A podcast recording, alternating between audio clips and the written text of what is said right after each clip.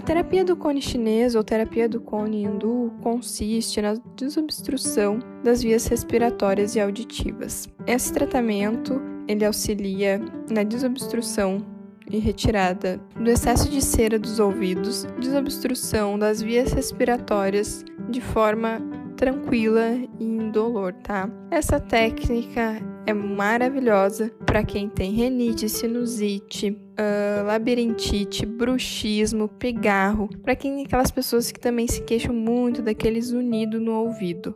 E tem a parte energética também. Uh, ela ajuda também na ansiedade, que é um ponto muito importante no momento que estamos vivendo.